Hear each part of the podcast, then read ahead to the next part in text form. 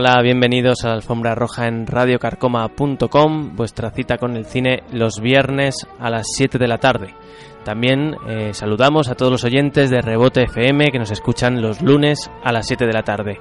A todos vosotros, cinéfilos, muchas gracias por estar un programa más en este pequeño puente para algunos, gran puente para los madrileños que tenemos por delante. Así que vamos a dar algunas recomendaciones de cine, ¿no? Para aprovechar un poquito ese tiempo, ¿verdad, Cris?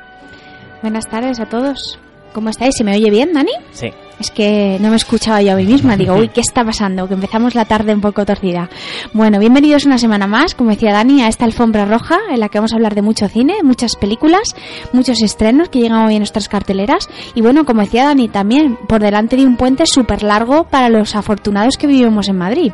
Los demás, oye, tampoco se pueden quejar, que tener lunes de festivo, juntas tres días con el fin de semana y está fenomenal. Pero bueno, nosotros, gracias a Dios, también tenemos la suerte del martes, tenerlo festivo y oye, hasta el miércoles ya se acabó la oficina. Eso es lo que más ilusión me hace el día de hoy. Aparte de la radio, por supuesto. esas pequeñas alegrías. Bueno, pues nada, ya sabéis que estamos en las redes. Estamos, eh, por ejemplo, en Twitter con el usuario arroba la guion bajo alfombra roja, en el que comentamos muchas cositas, promocionamos los podcasts del programa. Estamos también en Instagram, donde ponemos unas fotos cinéfilas muy chulas. El usuario es la guion bajo alfombra guion bajo roja.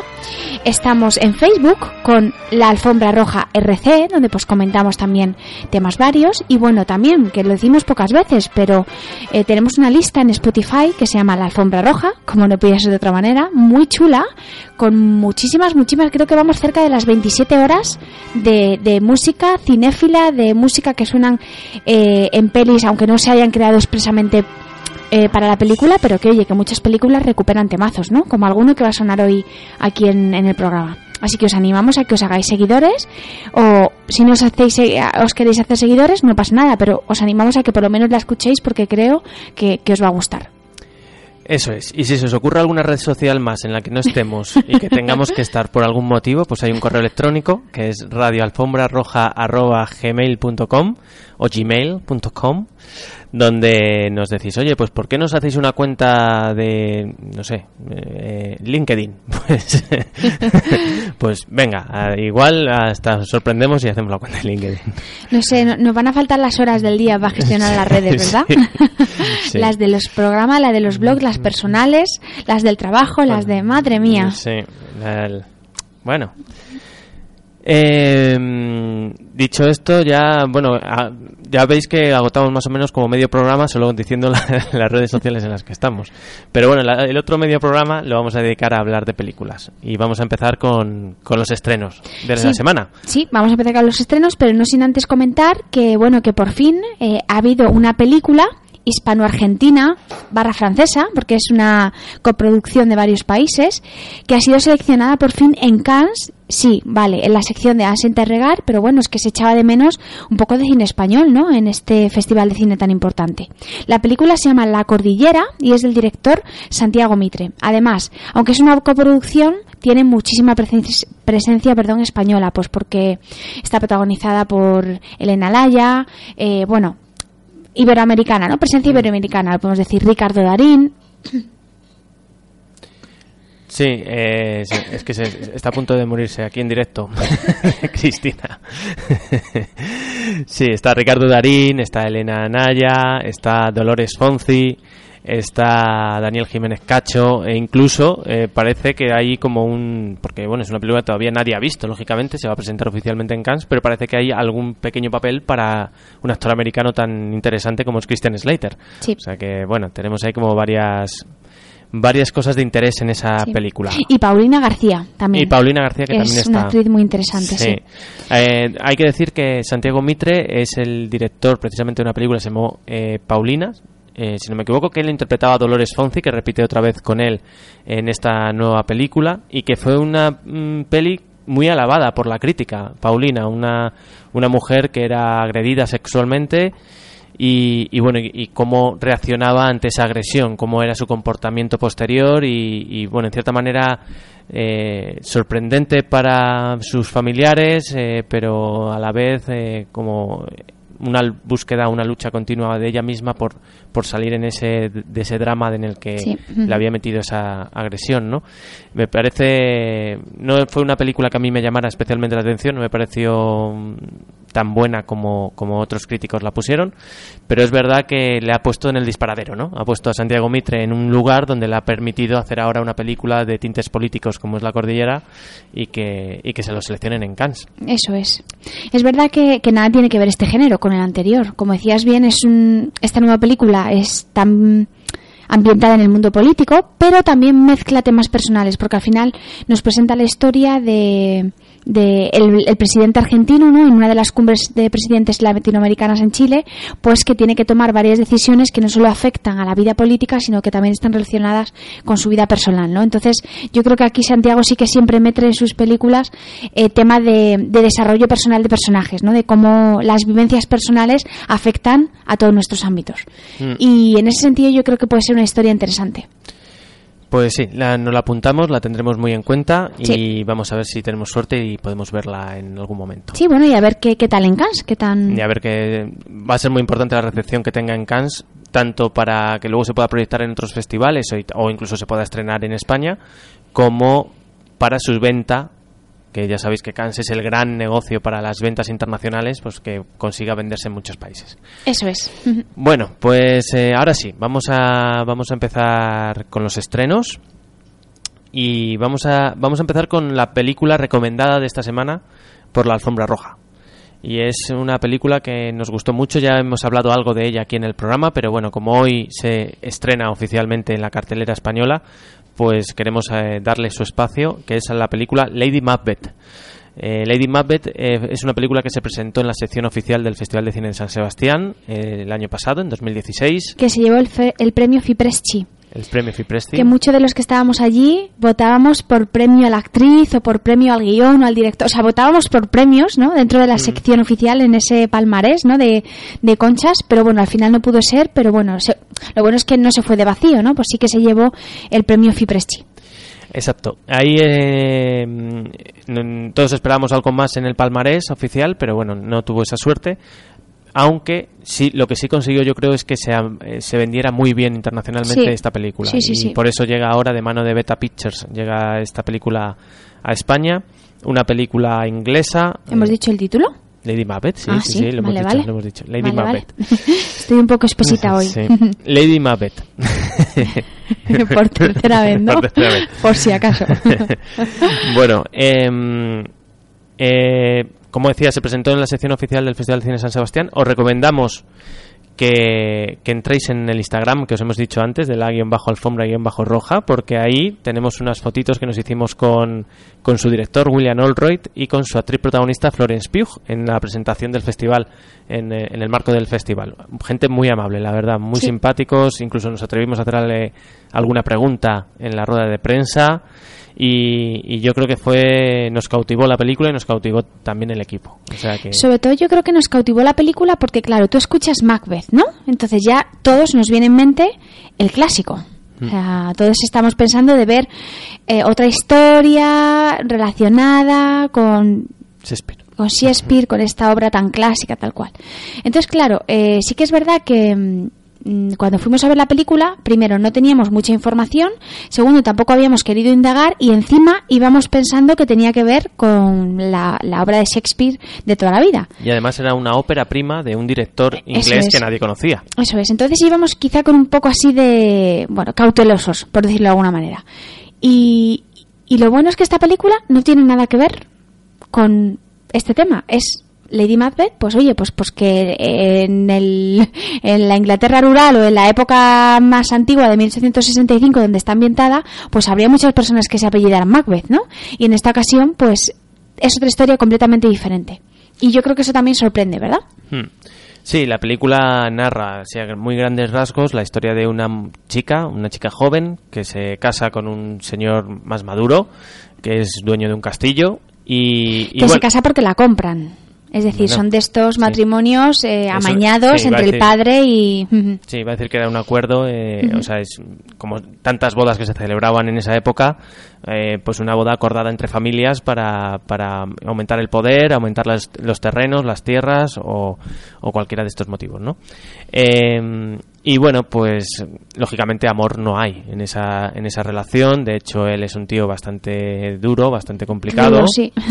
Y, bastante desagradable, ¿verdad? Sí. Y ella pues eh, aguanta lo que tiene que aguantar como puede, pero a la vez pues civilinamente se va haciendo su sitio ¿no? dentro de, ese castillo y empieza a controlar un poco todos los mm, bueno pues todos los aspectos importantes y relevantes que tiene que tiene un, un espacio así y tampoco vamos a eso te iba a decir digo y hasta ahí contamos que te, bajo el micro rápidamente.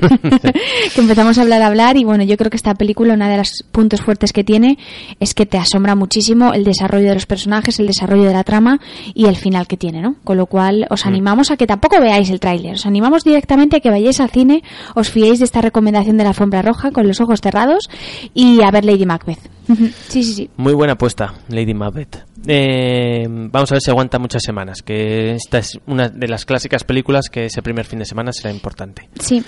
No sé, la verdad es que no tengo ni idea de con cuántas copias sale. No tenemos la información del número de copias, aunque... Sé, que son eh, en torno, o sea, no tengo el número exacto, ¿vale? Pero en torno a entre 35 y 40 copias, o sea, cines en España. O sea que... Bueno, es, una, es, es, es un lanzamiento, digamos, comedido. Sí, bueno, pero a veces es mejor un lanzamiento comedido y luego mm. ir ampliando, ¿no? Como nos mm. comentaba la gente de Smoking Club cuando entrevistamos a Alberto Utreras. Oye, es mejor salir con poquito y que ese poquito se llene para mantenerse en salas y después ir un poco bajo demanda, ¿no? Obviamente, donde más se va a estrenar el, o el, el mayoritario número de salas va a estar en Madrid y en Barcelona. El resto pues va a haber como cosas contaditas. Bueno, pues nada, a ver si tienes suerte, Lady Macbeth. Y vamos con otra película, otro estreno también de, de, este, de este fin de semana que nos va a trasladar, pasamos de la época del siglo XIX a esos años 50, años 60 americanos.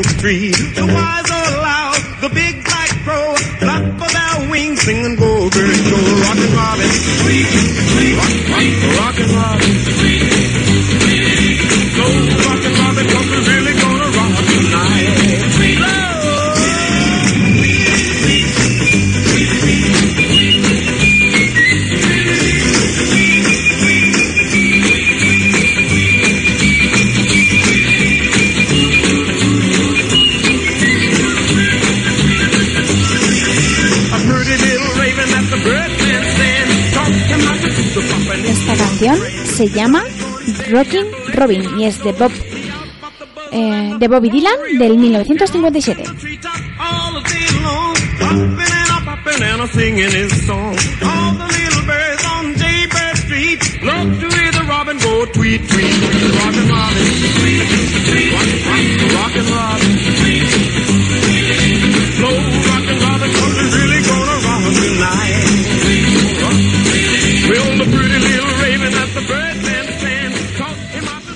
Bueno, tenemos que decir que prácticamente toda la banda sonora de la película que vamos a hablar a continuación, que se llama La excepción a la regla, pues es básicamente de este estilo, ¿no? Porque al final, como decía Dani, nos vamos al año 1958 a un Los Ángeles en los que, bueno, pues eh, eh, esta vuelve a ambientar en tema de actrices, actores y estas cosas, ¿no? Este artisteo del, del Hollywood de, de, los años 50.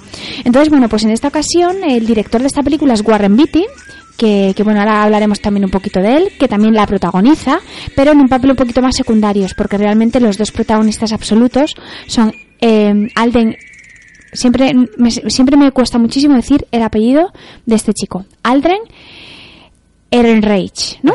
Ehrenreich. ¿Cómo? Ehrenreich. Ehrenreich, sí. Mm, vale. Esto habrá que habrá que discutirlo. ¿Sí? Bueno. Sí. Eh, y bueno, y Lily Collins, ¿no? Entonces al final realmente ellos dos son los verdaderos protagonistas. ¿Y qué papel hacen estas dos personas? Pues Lily Collins es una actriz que llega a Los Ángeles pues desde una pequeña población del medio oeste, ¿no? Y lo que quiere es triunfar en el mundo de la interpretación. Por otra parte, Alden Elrich es el chofer de el señor Hughes, Howard, Howard Hughes, con lo cual ella pues es contratada para trabajar eh, mm, de actriz por Ho- Howard Hughes y él es el chofer del señor Hughes. ¿Qué Y- pasa? Y Warren Beatty. Eso es, y Warren Beatty es Howard Hughes. Eso es. Entonces, ¿qué pasa? Pues que al final hay feeling entre estos dos personajes y se debaten entre el dilema de, oye, nuestro, esta pasión que empezamos a sentir o el respetar la regla número uno del señor Hughes, que es que está totalmente prohibido que sus empleados intimen entre ellos. Pues sí. ¿No? Sí, yo creo que lo mejor es que escuchemos un un pequeño tráiler, Sí, claro que sí. ¿no? Sí. Y, y ahora os comentamos a ver qué nos ha parecido la excepción a la regla. Háblanos un poco de ti. Cuando gané un concurso de talentos decidí que vendría aquí a Hollywood. La Virgen Marla se ha aparecido. Hay tíos que solo quieren esconderte el salami. ¿Qué? Echar un clavo, rellenar el pavo, mojar el churro, ¿entiendes? Ahora sí. Hola, me llamo Frank. Hola. Dos semanas en Los Ángeles y ya trabajas para Howard Hughes. No es malo aspirar a llegar lejos. ¿Estoy 400 dólares semanales? Después de lo que he oído de Howard Hughes, espero que no pretenda citarte en un hotel. Gracias por las clases de ballet e interpretación y por la oportunidad de convertirme en una estrella, señor Hughes. ¿Qué diantres haces aquí? Dijo que quería a la chica de las dos M's. Sí, Marilyn Monroe. Es Marla Mabry, es una monja baptista. Amén. ¿Sabes por qué un baptista cree que el sexo es malo, verdad? Porque el sexo lleva al baile. Quizá no sea la chica adecuada. Soy muy sosa. Una actriz de cine debe tener los pechos grandes y ser seductora. Esas son las reglas, ¿no? Tú eres una excepción. La excepción a la regla.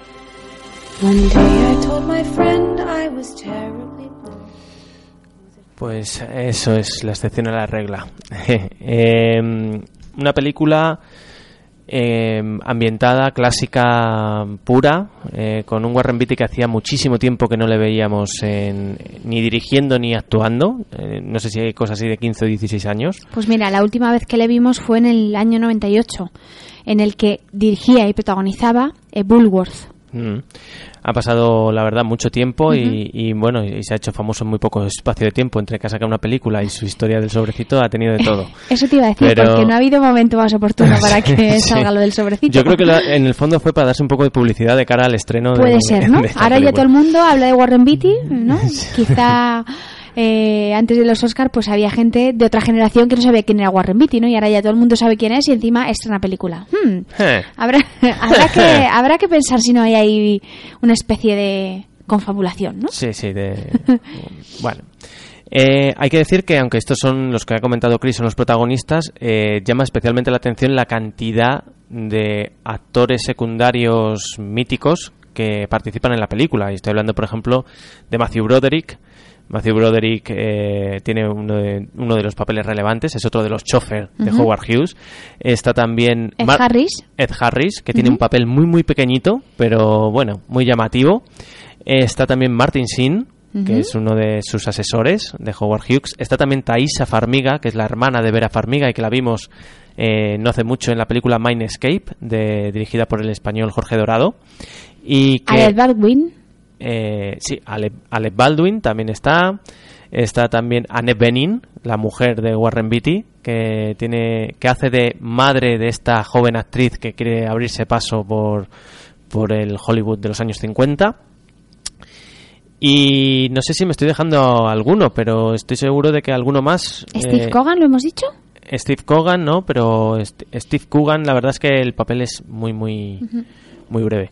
El caso es que, mm, bueno, la película en sí no tiene fallos eh, garrafales ni de guion, ni de dirección, ni de interpretación, es decir, es todo muy correcto, es una película muy correcta, pero que quizás adolece de un exceso de convencionalismo de una película quizás de otra época, pero en el mal sentido me refiero, ¿no? No que te recuerde a otra época, sino que parece que es de esa otra época, ¿no? Y la verdad es que... mm, Es un poco aburrida. Le cuesta... lo, lo que le salva... A, a veces hay que decir Sí. las cosas por su nombre, Dani. Yo lo, lo, lo que sí destaco, la verdad, es, eh, por un lado, eh, los puntos cómicos que tiene la película, que en algún momento hay alguna chispa cómica que te, bueno, pues mira, te le- levanta un poco la, el- el- la peli. Eh, y por otro lado, el, el, a Warren Beatty, que siempre verle en pantalla y además interpretando un personaje tan extravagante como es Howard Hughes Sí.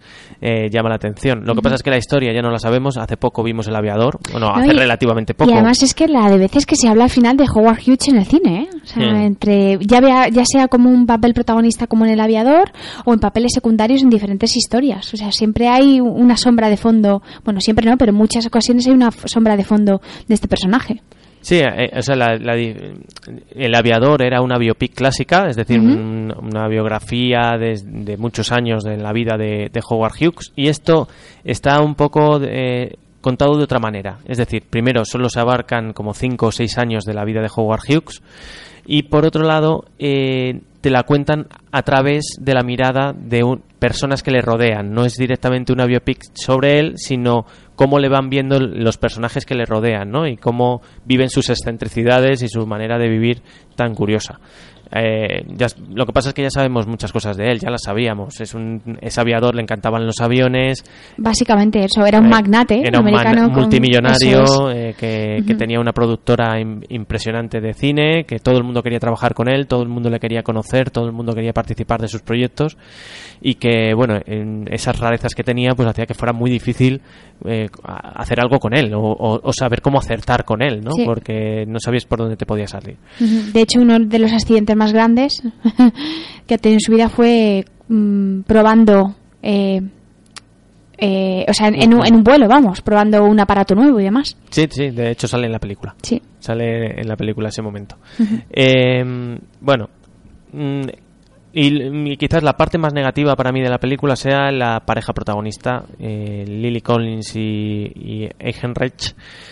No les veo chispa, no les veo, no, no conectan, no son, no son actores que te transmitan demasiado. Bueno, pero es Mm, que eh, tenemos que decir que, bueno, eh, probablemente todavía quede mucho camino para mejorar. Pero es que, en concreto, esta chica, Lily Collins, es que es totalmente inexpresiva. Es decir, yo cualquier película que la he visto, cualquier película que me ha parecido, o sea, por ejemplo, también la vimos en la de Blancanieves Mirror Mirror, que me parece un personaje horrendo, porque es que no es muy expresiva, no transmite, es como muy... La película no ayudaba, ¿eh? también hay que decirlo. O sea, la película vale. era mala, mala, mala, mala. Ahí te tengo que dar la razón, la película no- no ayudaba, pero aún así, mm, bueno, hay otras películas en las que ha participado como Sin Salida o El Sicario de Dios que al final mm, es que no. es que no, no sé. No, no, no, no tienen. A mí no- me parece que no transmiten demasiado. Esta pareja no, No. acaba de, de conectar mucho. Y además, su historia de amor, eh, que podía ser muy intensa y muy potente por el tema de la prohibición de Hughes, de que puedan mantener relaciones entre ellos, etcétera, al, al final no, no se nota esa, esa intensidad. Al final es una historia que se pasa así como por encima, al final parece que la relación, pues bueno, rompemos, pues hemos roto, pues volvemos, pues hemos vuelto, ¿sabes? No es... Sí, bueno, No a, es- a lo mejor también como era un poco al estilo clásico, ¿no? Donde se guardaban mucho las formas, donde, ¿no? Sí. Puede ser, puede, Puede ser, ser. puede ser. Ella es de la, ella, como lo dice, cataloga Howard Hughes, es una monja batista. Entonces, bueno. No sé, el, el caso es que la, la película no es que tenga ningún error garrafal de ningún tipo, porque está, como os digo, es correcta en todos los ámbitos, pero que en el, si, si hacemos una globalidad, un valor general, pues se nos queda pequeño. Se queda corta. Sí.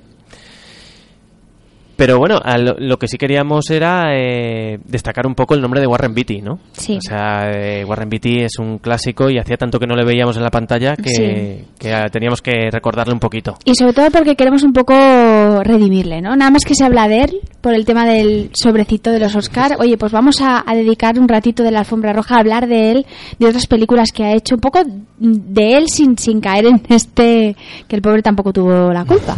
Pero bueno, eh, bueno, al final, ¿por qué estaban en esta gala de los Oscar? Pues porque ha sido el 50 aniversario de una de sus películas más míticas, que es Bonnie and Clyde, ¿no? Entonces, por eso decidieron juntarle a él con eh, Faye Dunaway, pues para entregar este premio, un poco para hacer ese reconocimiento a una de las historias que sin duda alguna ha marcado la industria de- del cine, vamos, o sea, Un- una película mítica, clásica, que todo el mundo recuerda, que pasará a los anales de la historia Sí. y que nosotros yo creo que vamos a recordar con un pequeño clip, ¿no?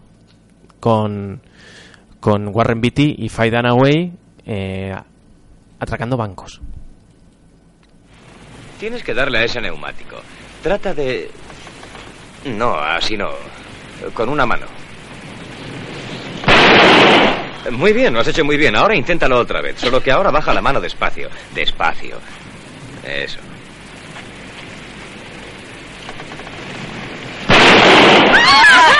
¡Bravo! Muy bien. No hay dos como tú, te lo digo yo. Escucha, te compraré un Smith Wesson. Es más fácil de manejar, ¿de acuerdo? ¡Así! Mira, ahora quiero que pruebes. Buenos días.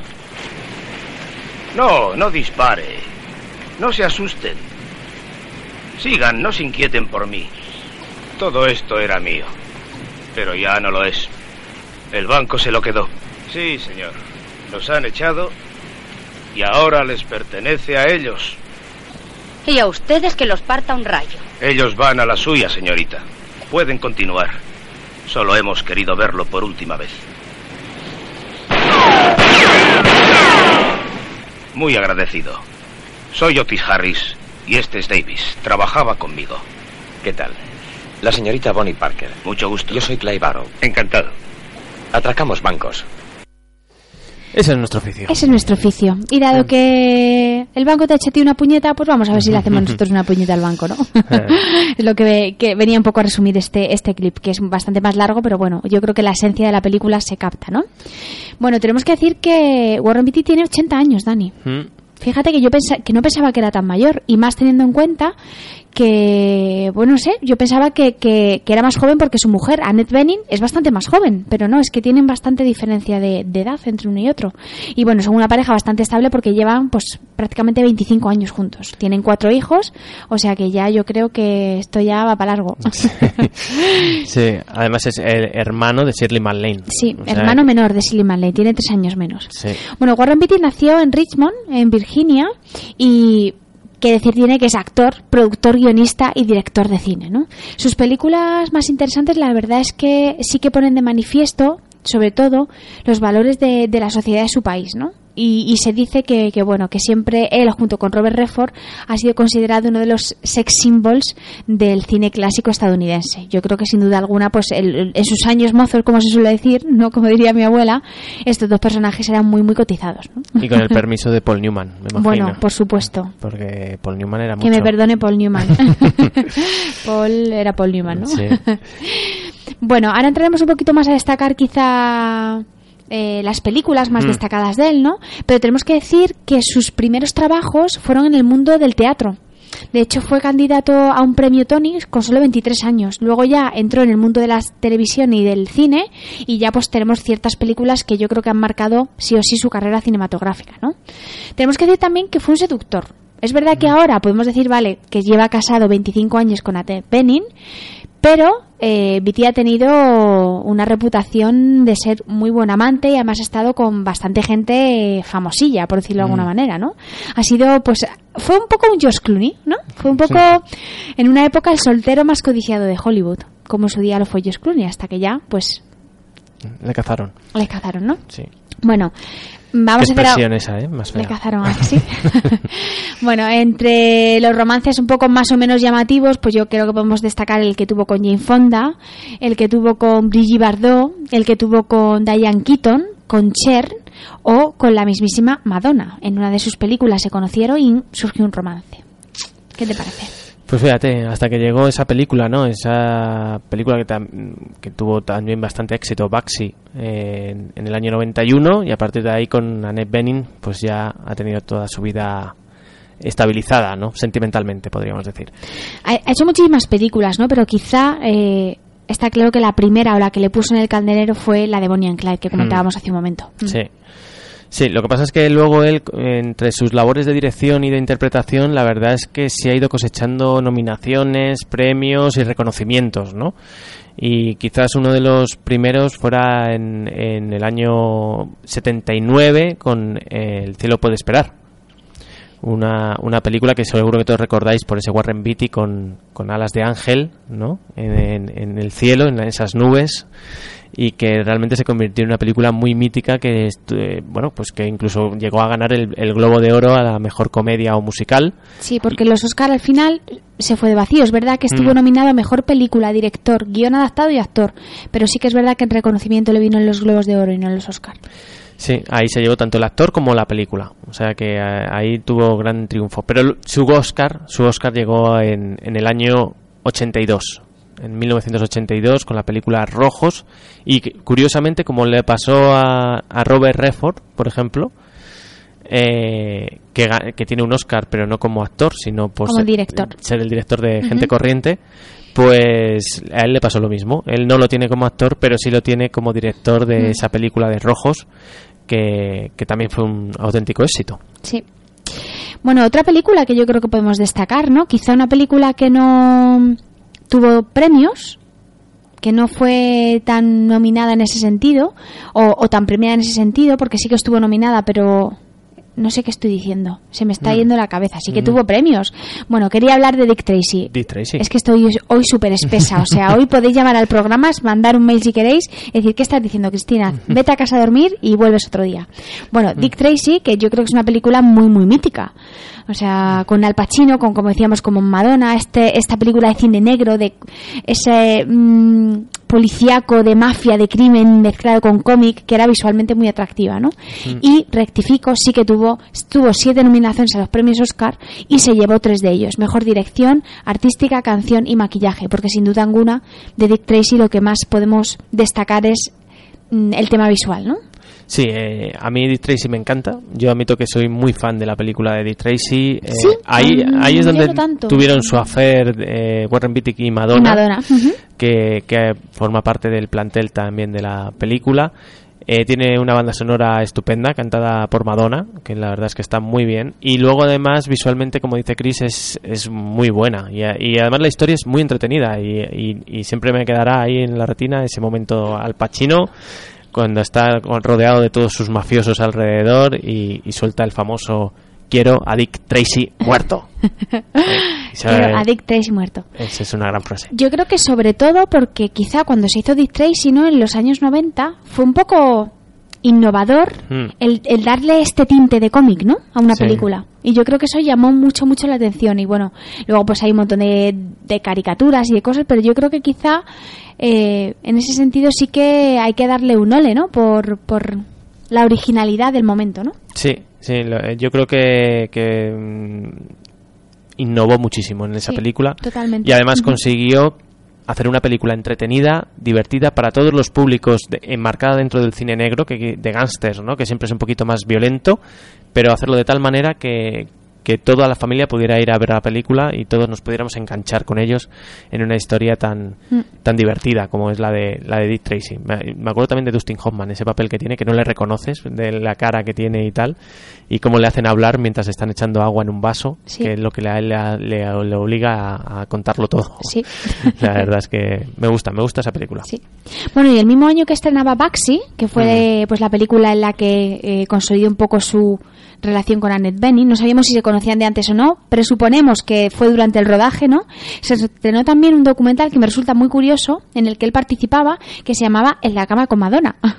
Sí, bueno, fue un documental que realmente no es que quisieran participar los que participaban, o sea, realmente eran imágenes grabadas por la propia Madonna o de su equipo, Sí. en las que ella los mezclaba dentro del, del, del documental y formaba pues un, po- un poco su historia, ¿no? Y ahí se veía ese famoso intento de hacer de Madonna con Antonio Banderas, que nunca se llegó a cuajar porque Antonio Banderas pues se resistía, ¿no? Y eso a Madonna todavía la ponía más, pero nunca llegó, que sepamos, que sepamos, Que sepamos, que mm, sepamos, que eso es. sepamos, nunca se llegó a, a fructificar esa relación. sí. Bueno, Bueno, y yo creo que ya la última película Hmm. sí que comentábamos que hemos hablado de ella en otros programas, es la película Bullworth, esa película del año 98, eh, protagonizada también con Halle Berry y Oliver Platt, en la que, bueno, pues eh, nos ambientaba en el, en el mundo político, ¿no? O sea, al final Bullworth era un senador de California, eh, que al final no estaba pasando su mejor momento y nos empezaban a contar un poco la vida de este político, su vida personal, cómo decide organizar su propio suicidio y cómo, bueno, pues eh, cómo todo esto afecta a su campaña política. Y yo creo que esta quizás es la última película que más reseñable, ¿no? De, de Warren Beatty. Sí, o sea, pues, será por número de películas, ¿no? Ha hecho muchísimas películas, pero bueno, las que queríamos por lo menos comentar un poquito aquí y, y- que nos sirviera de camino o de ruta eh, a lo largo de su vida, pues han sido estas. Y yo creo que, que de- desde luego son las más relevantes y las que más mm, eh, éxito han tenido. Sí. Así que, bueno, pues ahí nuestro pequeño homenaje a, a Warren Beatty, a un gran actor, un gran director, que de un gran talento y al que lamentablemente se le recordará en la historia por un sobrecito. Así es la vida. Son 80 años, de verdad. Qué, Bueno. qué malos somos, ¿eh? No, es que me da rabia porque, Ya, porque ya, va a ser ya. así. Porque es verdad. Tú preguntarás a las nuevas generaciones por Warren Beatty y dirán, no sé quién es, no sé quién es y tal, y dirán el del sobrecito. Ah, sí, el del El sobrecito. que se equivocó Oh, con La La el Land. del- del- Bueno. Y, y- y Pero es muy triste porque nadie habla de ella. ¿Cómo de ella? Pues de, de Far Away. Ah, de Faye Dunaway. Claro, sí. nadie habla de ella, todo el mundo habla de él. No, y, no. y ella tuvo un papel muy importante en ese momento. Pero esto, ¿tú sabes a quién le ha venido bien? Esto, esto le ha venido bien a Moonlight. Porque si no, nadie se iba a acordar de esa película ya en la vida. O sea, ya todos verdad. se van a acordar porque el año del sobrecito fue- ganó Moonlight. Es verdad, O sea, es verdad. Porque si no, ¿de qué te vas a acordar de Moonlight? En fin. Bueno, Bueno, pues nada. Que... que seguimos con estrenos, ¿no? Sí, que seguimos con el último estreno del que os queríamos hablar eh, hoy. Y ya sabéis que nos gusta siempre, en la medida de lo posible, intentar hablaros de alguna película, algún estreno español, de alguna peli española que se haya estrenado. Y hoy la verdad es que se estrena una, pues bueno, que en principio viene con fuerza, viene con A3 Media detrás y, y, eh, debería ser un título que pudiera tener cierto éxito en la taquilla. Se llama Plan de Fuga. Es de Iñaki Dorronsoro, un director que esta es su segunda película. La primera fue La Distancia. La Distancia, la verdad es que no tuvo demasiado éxito, pero sí es verdad que, pues mira, unió a José Coronado con Miguel Ángel Silvestre en la misma película y, y, bueno, las críticas no fueron especialmente negativas. Lo que pasa es que es verdad que no luego no, no cuajó demasiado, ¿no? En esta segunda película, Plan de Fuga, pues también se, se rodea de grandes actores, porque está desde el protagonista que es Alain Hernández, para muchos desconocido, pero pero nosotros desde que le descubrimos en El Rey Tuerto, la verdad es que estábamos ansiosos por verle en una nueva película. Y esta- es muy eh, bueno este chico, ¿eh? Sí, y nos gusta, ¿eh? Muy, gusta. muy bueno, sí. Nos gusta Len Hernández. Además, creo que es un tío bastante amigable, bastante cercano. Salió también en Palmeras en la Nieve, ¿eh? Ahí también Sí, tuvo un, también tenía un papel, un papel importante. ciertamente Sí, sí, importante. Hacía de hermano de Mario Casas, en un rol ahí complicado también. Sí. Eh, y, y la verdad es que lo poco que hemos tratado con él, aunque sea a través de redes sociales o por otros que hemos visto, de- la verdad es que nos habla muy bien de, de Sí. Hernández. Estuvo hace poco en, la, en, en Pelis y Tweets, en, el, en la reunión que organizan compañeros como Silencio en Sala o La Claqueta Metálica o tantos. Eh, pues ahí estuvieron los, lo- el director Iñaki de Ronsoro, el productor, y a última hora apareció por allí Alain Hernández, que, que no se sabía si iba a, a venir, pero se presentó. Y la verdad es que eso hace- dice mucho de, de Sí, ellos. le deseamos todo lo mejor, la Mm, verdad. Mm. Bueno, eh, aparte de Alain Hernández, pues nombres más conocidos, ¿no? Luis Tosar, Javier Gutiérrez eh, y Alba Galocha. Alba Galocha quizás también sea una persona más desconocida, Sí, que está empezando. que está empezando. Es muy Mm, jovencita.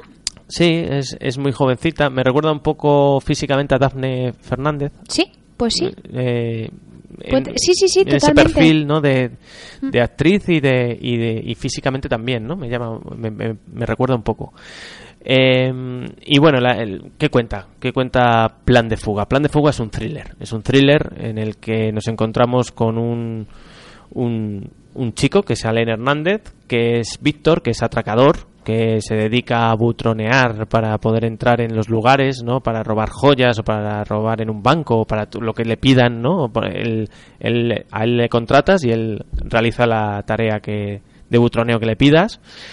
Y bueno, pues se asocia con unos mafiosos rusos para hacer un trabajito y la cosa pues se complica un poco. Entonces, bueno, tampoco os vamos a contar mucho más, pero sí decir que hay un policía que es Luis Tosar, que está un poco detrás de todos ellos. Eso es. Y, y na- y bueno, y hasta ahí puedo leer porque luego es verdad que la película pues tiene ciertos giros Sí. y no queremos revelar tampoco mucho más, ¿no? Bueno, y que también aparece Javier Gutiérrez, que también tiene un papel en este plan de, del atraco. Sí. Como conductor de, del Sí. furgón, un poco que en el que van a trasladar pues todo toda la mercancía, ¿no? Sí. Y que hace de Yonki, la verdad es que lo hace bastante bien, ¿eh? Sí, Javier Gutiérrez eh, siempre funciona. Eh, Javier Gutiérrez siempre funciona. Yo creo que vamos a poner un clip en, el que, eh, bueno, pues hay un pequeño encuentro entre Alén Hernández y Alba Galocha. Alba Galocha es una chica que trabaja en un prostíbulo que pertenece a la mafia rusa. Ella baila allí, pues en- en- encima del escenario, se desnuda, etcétera. Y bueno, digamos que estos mafiosos rusos se la mandan como regalo un poco a Alén Hernández para que tenga una noche divertida con ella. Mira, no sé cuántas veces voy a tener que volver. ¿Por qué no intentamos hacerlo más fácil? Claro, ¿De qué quieres hablar? elige tu tema. Háblame de ti. Gracias. ¿Puedo fumar?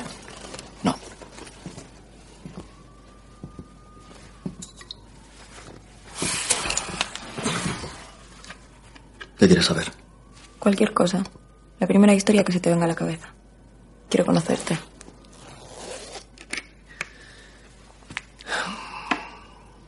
Mi padre era carpintero. Tenía un taller en Italia. Al principio me construyó en madera. Me quería, pero no sabía cómo darme un corazón.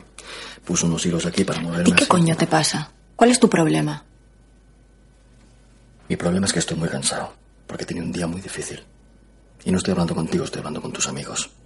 No quiero ser irrespetuoso porque ahora son mi familia. Pero está en mi casa. Y si quieren saber lo que hay en mis cajones, que vengan ellos a pasar la noche. No tú. Sospecha que bueno, que la mandan un poco pues para que investigue, para saber si, este- si pueden fiarse de él pues para este importante atraco que están planeando. Sí, eh, ya os podéis imaginar que Alén pues hace un papel de tipo duro, de bueno, eh, atractivo, un tío con con recursos, o sea que o sea que eh, básicamente la historia digamos que no es muy original. La historia realmente es una historia de atracos de bancos con policías detrás y bueno eh, eh, digamos que todo eso enmarcado con relaciones humanas entre, entre los personajes y bueno, que tampoco os podemos contar demasiado, pero que sí me parece que, que le falta un poquito de tirón, ¿no, Chris? ¿Cómo lo viste tú? Bueno, pues a mí es verdad que me pareció mm, un poco flojilla, por decirlo de alguna manera. Eh, la historia no tiene gran cosa, enseguida vas un poco, por lo menos a mí me pasó, vas un poco descubriendo qué es lo que va a ir pasando. Me parece en ocasiones que tiene fallos de guion. No sé, me parece un poco TV movie. O sea, esto suena un poco mal, ¿no? Pero es verdad que los actores no están mal, porque Tuosar, por supuesto, siempre está bien, Alan está muy bien, Javier Gutiérrez está fenomenal, es decir, ahí hay buen caldo de cultivo en cuanto a las interpretaciones, pero creo que lo que falla es la base, lo que falla es lo que se cuenta, el guion, eh, cómo está montado. Y, y yo creo que eso se podía haber mejorado. Entonces, hay, a mí hay ciertas cosas, pues eso del guion que no me cuadran, ¿no? Que te acabas preguntando, bueno, ¿y esto por qué pasa aquí? O sea, que quedan un poco mm, o sueltas o metidas eh, con calzador. Entonces creo que eso es lo que lo peor que tiene la película. Eh, yo hay una cosa que estoy indignado, enormemente indignado. y lo Es, tengo- es que eso he querido dejártelo a ti porque digo, mira, O ya sea- no voy a decirlo yo todo, ¿no? Esta película se presentó en el Festival de Cine de Málaga, estuvo en la sección oficial. Eh, se llevó un premio en el Festival de Málaga. Se llevó un premio y mira que podía haberse llevado premios diferentes. y mira que hay premios, porque bueno, al final yo podría admitir cualquier otro premio en... Pero es que le dieron el premio a la mejor música. La mejor música. Que es de verdad, ¿eh? O sea, yo lo siento Pascal Gain, que mira que me gustó en, en La Gran Familia Española, si no me equivoco la música es de él. Y, y, la, y Y es que eh, en esta es que es horroroso, es, es una música que no que no encaja mm, para nada con la película, No. que en los momentos eh, más mm, íntimos entre los personajes te pone una música que parece de, de película erótica, no sé, unas cosas un poco Sí. Eh, me saca totalmente de la película la música, o Cierto sea, sí. y ya cuando ya salen los créditos ya es que es el, el, el acabose, acabose. el acabose esa música. Yo yo Es verdad que parecen de estas canciones, como tú decías, que están sin derechos de autor, que encuentras Sí, en, copyleft. en- en copyleft para usar a diestro y siniestro. Parece eso, porque es que tiene tela la banda sonora, ¿eh? Yo lo siento por, por, eh, por Pascal Gain, no digo que sea mal compositor para nada, porque lo hemos visto en otras películas y lo ha hecho Bueno, bien. pero aquí no, lo ha, no ha sabido acertar. Pero aquí, yo de verdad lo siento, pero no, no, no. Todos tenemos malos días, como yo hoy. Yo hoy Sí, no estoy nada acertada. Oye, el chico pudo tener un Sí, mal día. Sí, sí, sí, yo eso lo entiendo. ¿Pero a ti te han dado un premio por lo que vas a hacer hoy? Pues no. No, sobre todo que entiendo que alguien, o sea, alguien del equipo más, cuando viera la película y dijera, oye, por Dios, vamos a cambiar esta música. O sea, aunque hu- hubiera que volver a hacerla, por favor. O colarla de otra manera, o no lo sé, no sé. O quizá Ah, ir a Copyleft, que seguro que había cosas mejores. No lo sé, no lo sé. Pero de, de verdad que a mí no suelo hablar mucho del tema de la música, porque tampoco soy un especialista en música, la verdad. Pero, Pero no- se nota, aquí se nota. pero como aficionado al cine me, me molestaba esa música durante la película.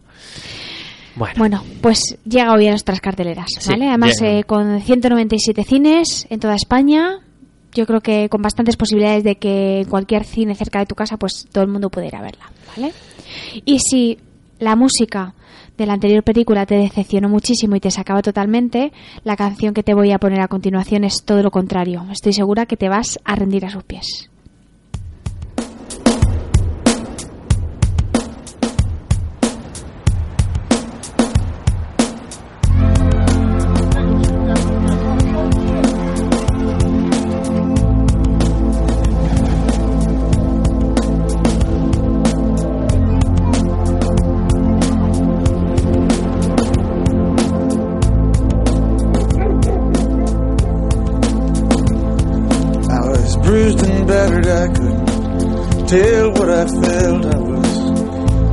Unrecognizable to myself. Saw my reflection in the window, didn't know my own face. Oh, brother, you're gonna leave me wasting away on the streets of Philadelphia?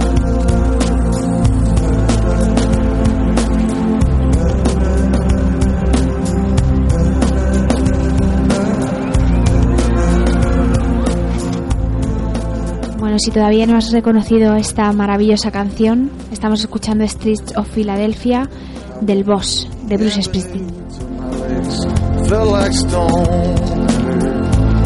Voices of friends vanished and gone. At night I hear the blood in my veins. Just as black and whispering as the rain. Streets of Philadelphia.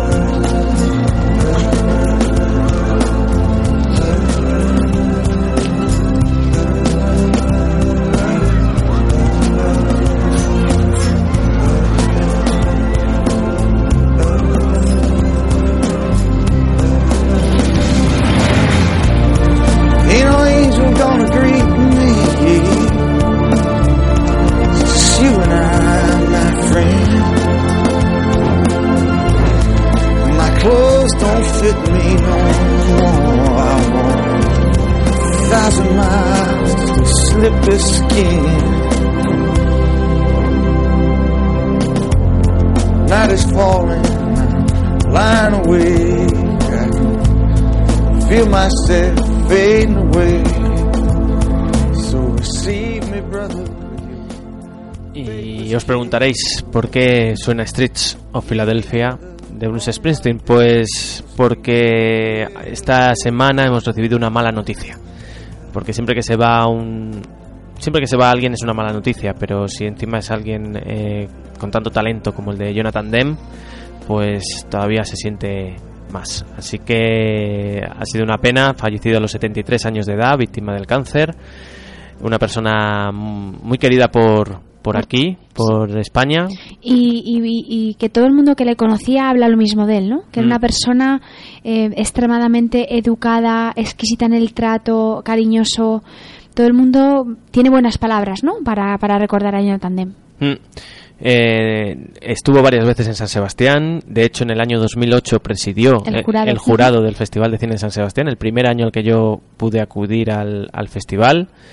Y, y la verdad es que yo le vi, estuve sentado muy cerquita de él en, en uno de los pases, incluso hice una de esas fotos de Strangis de fan loco y la verdad es que te da, te da pena y sé que muchos de los que somos asiduos a San Sebastián es, un- es una de esas personas a las que les coges cariño y, y lo hemos sentido mucho. Eh, Streets of Philadelphia se llevó el Oscar a la mejor canción por una película que él dirigió que se llama Filadelfia, que seguro que todos recordáis, es maravillosa. Es una película que si no habéis visto con un Tom Hanks y Denzel Washington impresionantes y Tom que, Hanks, que también se llevó el Oscar. que también se llevó el Oscar y Mm. con un Antonio Banderas que empezaba a abrirse Sí. paso en Hollywood y del que el propio Jonathan Demme dice que, que se arrepintió un poco de no haberle dado Eso más es, papel, sí. ¿no? Sí, precisamente estas declaraciones las hizo, las hizo en San Sebastián, Sí. que de lo que más se arrepentía de Filadelfia era de haber recortado en el montaje tanto el personaje de Antonio, ¿no? Porque creía que, que podía haber sacarle más jugo. Fíjate, Filadelfia, una película que logró sacar y logró financiar gracias al éxito de su anterior título, porque sí que es verdad que Filadelfia era un título que él ya llevaba mucho tiempo teniendo en mente y con muchas ganas de hacer, pero quizá pues no era mm, nadie quería apostar por una historia sobre la homosexualidad, sobre el SIDA y contada como, como podía estar contada en este caso, ¿no? Pero gracias a Dios, pues en el año anterior eh, eh, perdón, dos años antes hizo la fabulosa El silencio de los conderos, que le dio tal éxito rotundo eh, que bueno que, que, le- que al final luego le permitió sacar este otro título adelante, ¿no? Porque le dio la notoriedad y pudo conseguir la financiación que necesitaba. Ojo, El silencio de los corderos es que claro, es una película maravillosa, es que iba a decir, es que no, no tengo palabras para describirlo, ¿no? Y, y bueno, solo hay que ver que, que ha hecho récord, hizo, co- ¿cómo se suele decir?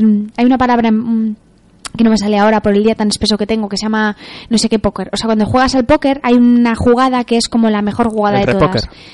El repóker puede o la escalera de color. Esas son las dos grandes ah, jugadas. Creo que repóker, ¿no? Bueno, ¿por qué hizo El silencio de los corderos repóker? Porque se llevó cinco Oscar. Pero Mm. bueno, diréis, vale, hay muchas películas que se han llevado cinco Oscar y no, ha hecho, no han hecho un repóker, ¿no? Por decirlo de alguna manera. Pero es que estos cinco Oscar fueron en las categorías principales. Es decir, película, director, actor para Anthony Hopkins, actriz para Judy Foster y guion adaptado. ¿Qué más se puede pedir, no? Y Sí. eso no ha vuelto a pasar, ¿eh? Desde El silencio de los corderos no ha vuelto a haber otra película que haga repóker en la historia de los Oscars.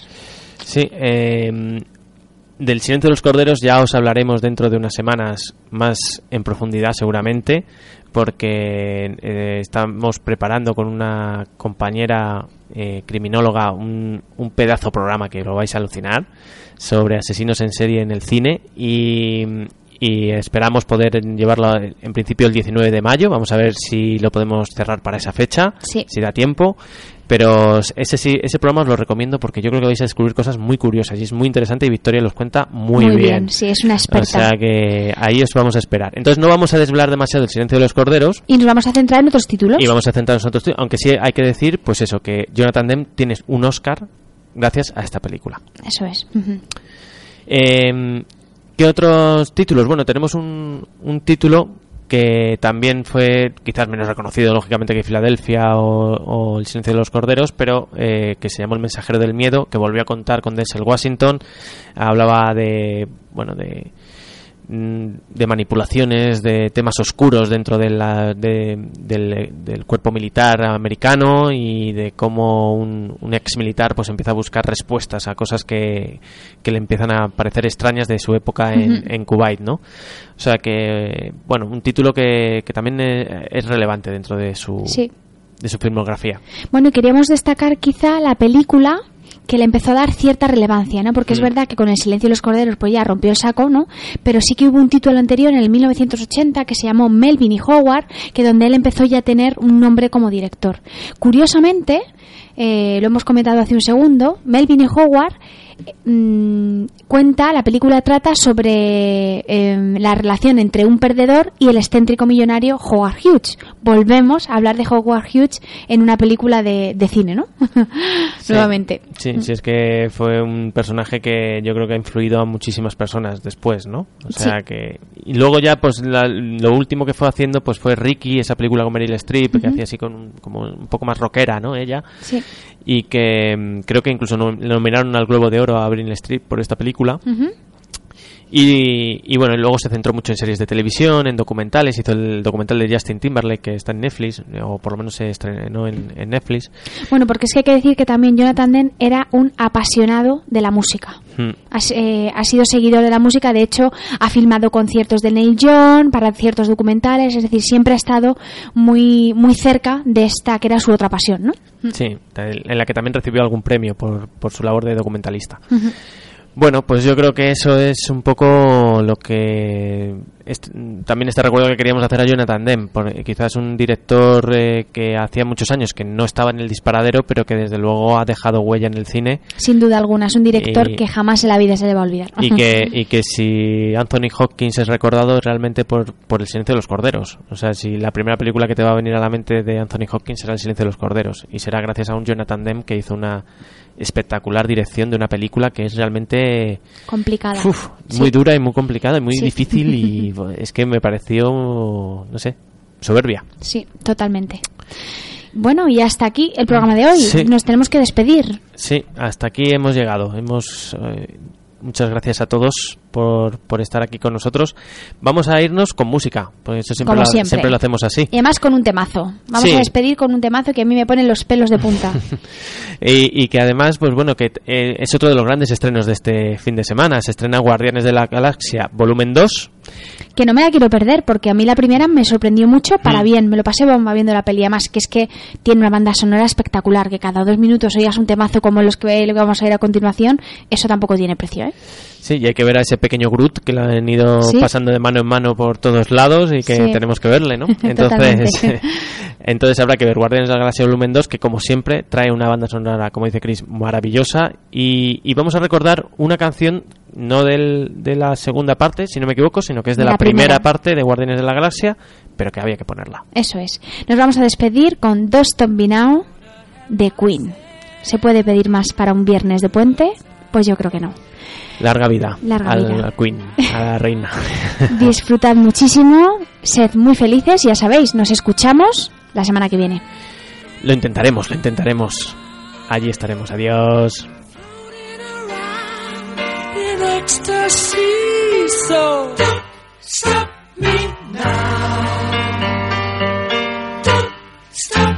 cause I'm having a good time, having a good time.